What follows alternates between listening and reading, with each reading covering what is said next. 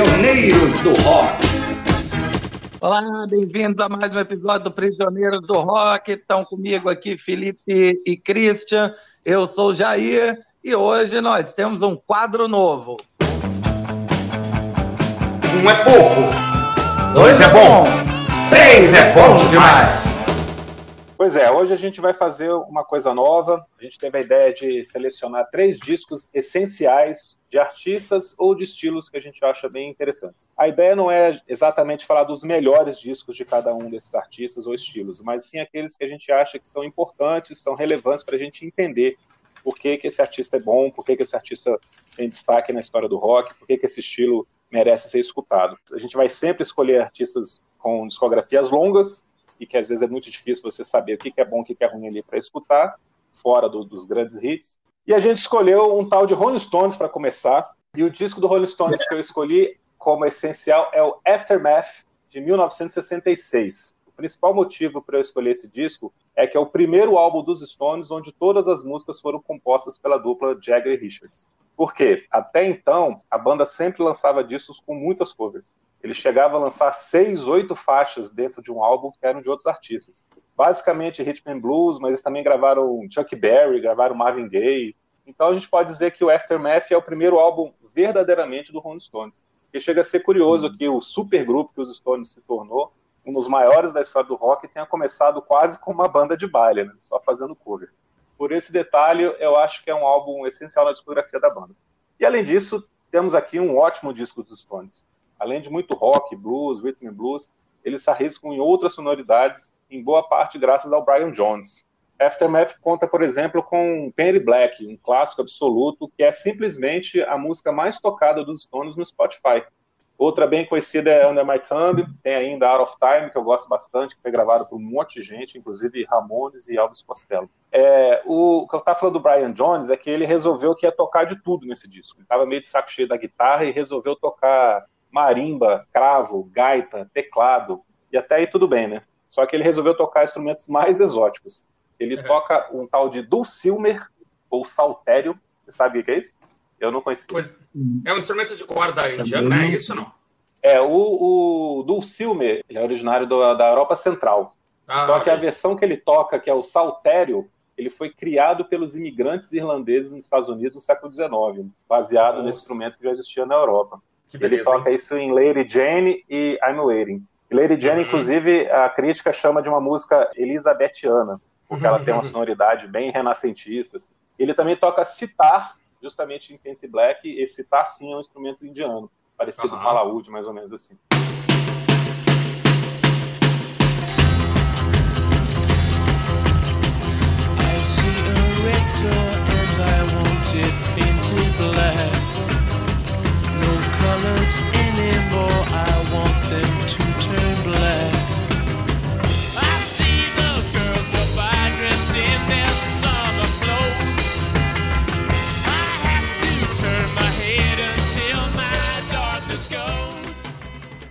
A, sonoridade toda do álbum fica muito diferente, ele sai um pouco desse estilo tradicional dos Stones, também com muita influência do, do Bob Dylan, né? Você consegue perceber algumas faixas, e já flertando ali com a psicodelia que estava chegando na cena musical. Né? Aí uma coisa legal de falar do, do, Aftermath é que, como todos os discos dos Stones nessa época, até 67, ele tem uma versão britânica e uma versão americana, ah, é, capas é, e músicas diferentes. Isso para os colecionadores é um complicador, assim, porque é, é, variava muito assim a capa, a ordem das músicas e tal. Tanto, por exemplo, Painted Black não está na versão inglesa, né? Só na versão americana. Exatamente, eu comentei só para falar isso. A melhor música do álbum, o maior é. desse álbum, não está na versão britânica porque tinha sido lançado em single alguns é. meses antes e as gravadoras britânicas não colocavam singles inéditos nos discos posteriores. E aí eles cortam Mother's Little Helper, né, da, da versão britânica, trocam por Perry Black, trocam a ordem das, das músicas, né? Ah. Músicas do lado B vão para o lado A, é um festival aqui de doideira. A versão britânica tem 14 músicas e a americana tem 11. Muita Eu acho a versão britânica melhor. A versão britânica é melhor, mas não tem Perry Black. Então, hoje em dia, lógico, depois dos anos 90, esses discos foram lançados em CD com todas as músicas e tal, mas até então era uma desgraça, né? Você não conseguia escutar. comprar os dois, porque não era tão fácil.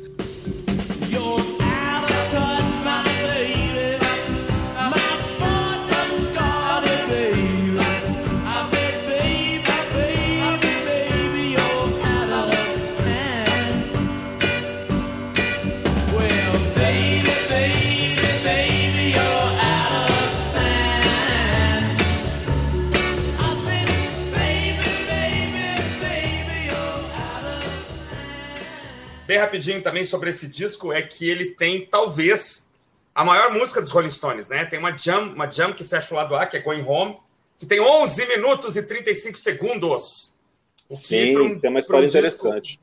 Porque ela não nasceu com 11 minutos. Eles tinham composto essa música, ela teria 3, 4 minutos assim, só que na hora de gravar, todo mundo junto no estúdio, ninguém falou uhum. para ninguém que era para parar. E eles continuaram, acho que foi até acabar a fita ali, né? Eu acho que foi, cara. Ela, eu acho que os Stones não tem uma música maior. E acho que para o ano lá de 66, talvez tenha sido. Não sei se o Bob Dylan já tinha é, lançado Blonde on Blonde, que tem uma música é, que ocupa todo um lado, um lado, né? Não é uma música maravilhosa, mas é uma música desbravadora, né? E aí a minha escolha foi o, o disco Sticky Fingers. É, nós estamos em abril de 71, quando esse disco é lançado. Já havia falecido o guitarrista Brian Jones, mas antes dele falecer, ele já tinha sido substituído pelo excelente Mick Taylor, que é um guitarrista que participou de álbuns emblemáticos da banda. E a banda tinha virado a década, né, com excelentes trabalhos, né, como Beggar's Banquet, Let It Bleed, né, que são discos muito elogiados. Uh, lançou então em 71 esse disco Sticky Fingers. Aqui a banda já era considerada, já tinha aqueles epítetos, né, a maior banda de rock and roll do mundo, não sei o que, shows inesquecíveis, né, e tal. Mas essa linha, né, essa trilogia que começa ali no, no Beggars Banquet e segue até aqui, é, me parece que é o que moldou assim o som da banda. Acho que até hoje eles ainda conversam um pouco com essa fase, né? Então abre com o Rockão, que é Brown Sugar, né? Tem Sway, que é uma maravilhosa faixa que a banda pouco toca ao vivo. Depois tem Wild Horses, que é uma balada muito bonita. Tem a Jam, de Can't Hear Me Knocking tem o blusão é, histórico de Gotta Move, né? No lado B, aqueles rocões, é, a la Chuck Berry, uma, a, sua, a baladinha é, psicodélica, Sister Morphine, que tem a participação da Marianne Faithful, é, a sensacional Dead Flowers, que é uma música country, enfim, o disco ele traz um pouco de tudo, né? É, e a partir dali eu acho que a banda passa a seguir esse um pouco desse roteiro, né? Então todos os discos dos Stones vai ter é, a, o seu rockão, a baladinha, a música country, a música um pouco mais longa, um pouco mais jam, o blusão clássico, né? Então foi criou-se aqui uma forma que garantiu a, a, talvez a existência da banda até hoje, seguindo um pouco dessa fórmula. Tem uma versão dupla dele com um CD bônus, que tem até música com Eric Clapton tocando junto e tal, um excelente, um excelente disco. Se não me engano, a capa é do Andy Warhol, uma capa é. polêmica, né? Que de um, de um zíper que podia nas primeiras edições podia ser aberto, inclusive. É uma calça masculina, né? Com um certo volume a mais aqui, claramente dá para notar. E tem um zíper que podia ser aberto. Essa primeira versão é raríssima, vale uma fortuna, porque ela foi logo tirada das lojas, porque esse zíper estava danificando o LP. é uma história maravilhosa. É, o zíper estava tava pegando no disco, né? Quando os discos eram acomodados na prateleira, e ele danificava. Então, isso, isso vale uma fortuna, não sei quem tem, não vende. Eu acho um dos grandes discos da banda e uma belíssima porta de entrada para o universo é, estoniano.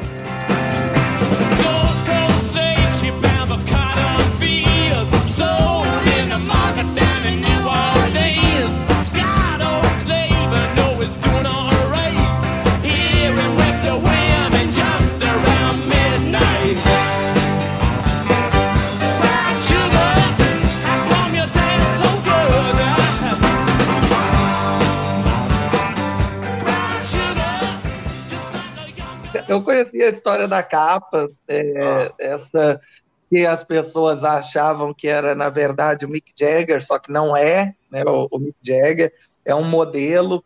É, originalmente, o, o Andy Warhol queria botar o namorado dele na, na capa. É, o namorado não deixou, eles acabaram fotografando um monte de homens para a capa, e na época não foi revelado né, quem era. Aí, naturalmente, as pessoas assumiram que era o Mick Jagger, né? Mas, mas o, disco realmente é, o disco é realmente muito interessante, né? é um espetáculo de, de disco, delicioso de ouvir. Cara, você deu a definição perfeita do Stick Finger para mim. Ele realmente cria essa fórmula que os Stones depois passaram a ter, né? essa imagem que os Stones passaram a ter musicalmente, visualmente, a partir do Stick Fingers. Né? Eles viram a década, saem daquele som que eles estavam fazendo no final dos anos 60 e criam aqui realmente aquela cara dos Stones. Né? Uhum. Tudo que você aprende sobre os Stones quando você começa a escutar nasce no Stick Fingers. Eu não sei se é o disco que eu mais gosto, mas com certeza é um dos Stones que eu mais escutei. Eu acho esse disco muito redondinho, muito bom. Gosto muito de Wild Horses, talvez seja a balada mais bonita que os Stones já fez. É Inclusive, depois no relançamento, que tem uma versão que eles chamam de acústica, né, que não é tão diferente assim, mas que ficou mais bonita ainda. Uhum. É, Dead Flowers também eu acho um country muito divertido, muito gostoso de escutar. A letra é engraçadíssima, né, Felipe? É, a letra, a letra é um sarcasmo muito bom, né?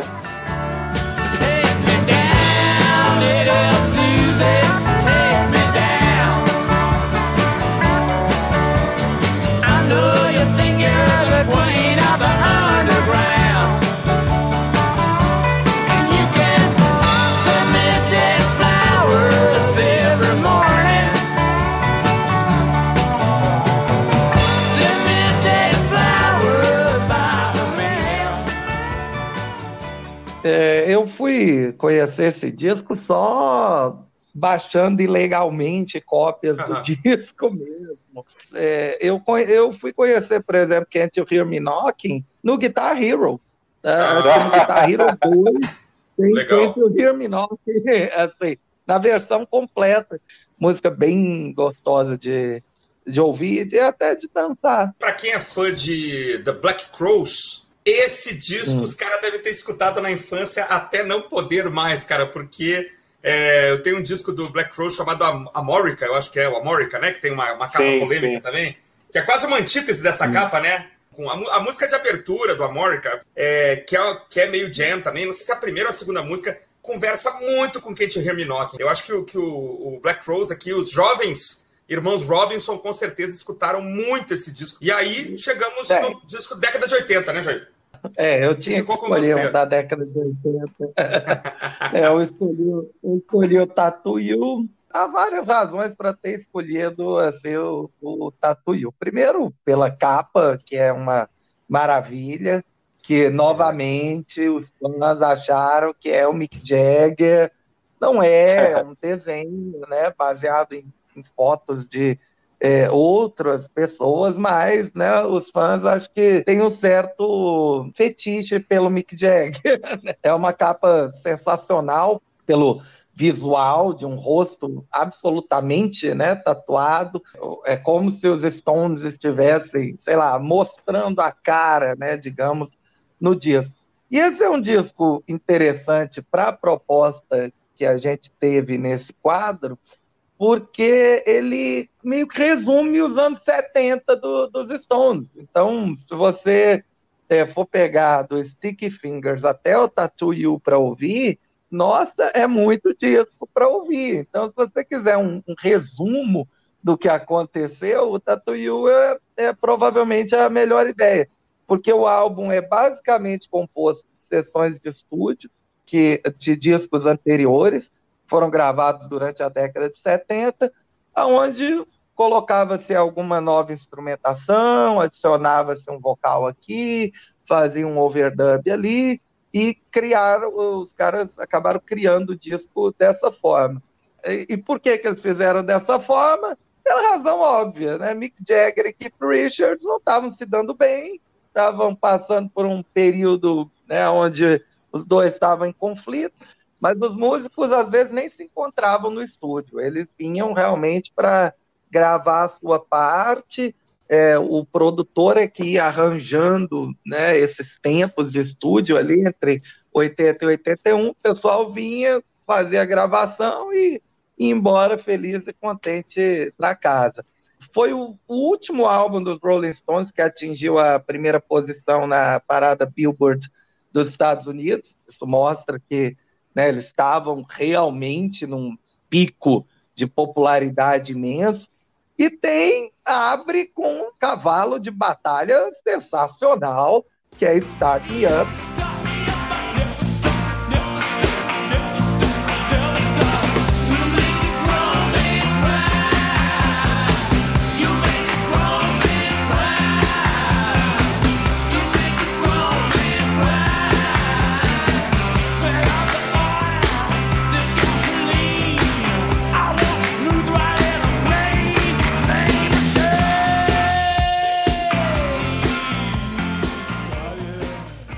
Conheci Star Me Up primeiro com o Flashpoint, com a versão ao vivo de Star Me Up, mas a, a versão de estúdio é um, é um show muito bem gravada. É, eu achei curioso que ela inicialmente foi trabalhada na sessão do Some Girls, que é de 78, e ela foi é. trabalhada é, num modelo reggae.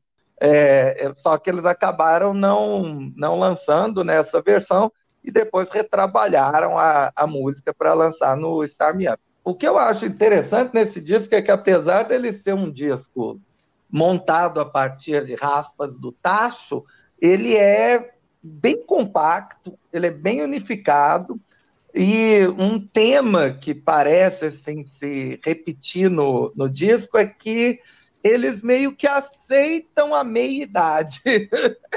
Como é, assim, a própria música de abertura, o, né, o Mick Jagger canta o Make a Grown Man Cry, né? Ou seja, você faz com que um homem mais velho chore.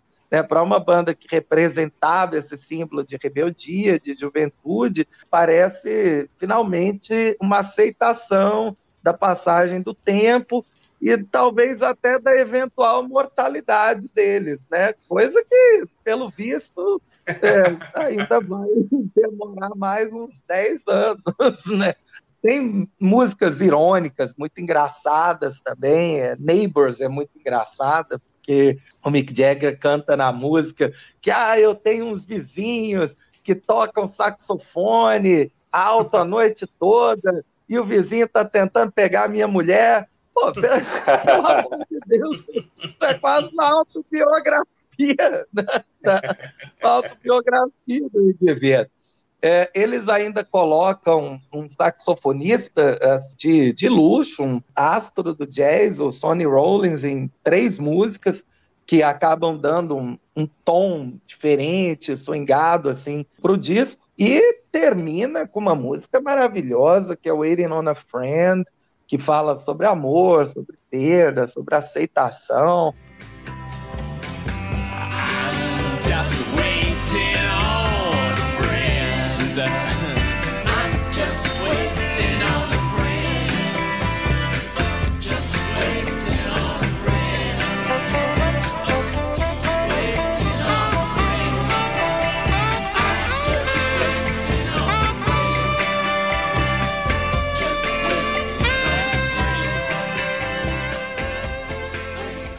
Cara, o Jair falou muito bem, Star Me Up é a última grande música, o último grande clássico dos Stones, né? aquela música que entra naquela linha como Satisfaction, It's Only Rock and Roll But I Like, Jumping Jack Flash, aquele clássico absoluto dos Stones, assim. Star Me Up é o último grande representante desse som dos Stones, né?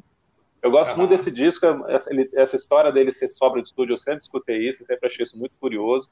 É, Wait on a Friend é uma das faixas que tem o, o sax do, do, do Sony Rollins. Rollins. Uhum. É uma música belíssima mesmo, fecha muito bem esse disco. Eu gosto bastante, cara. É, é, o último grande disco que os Stones conseguem ter sucesso comercial e de crítica, né?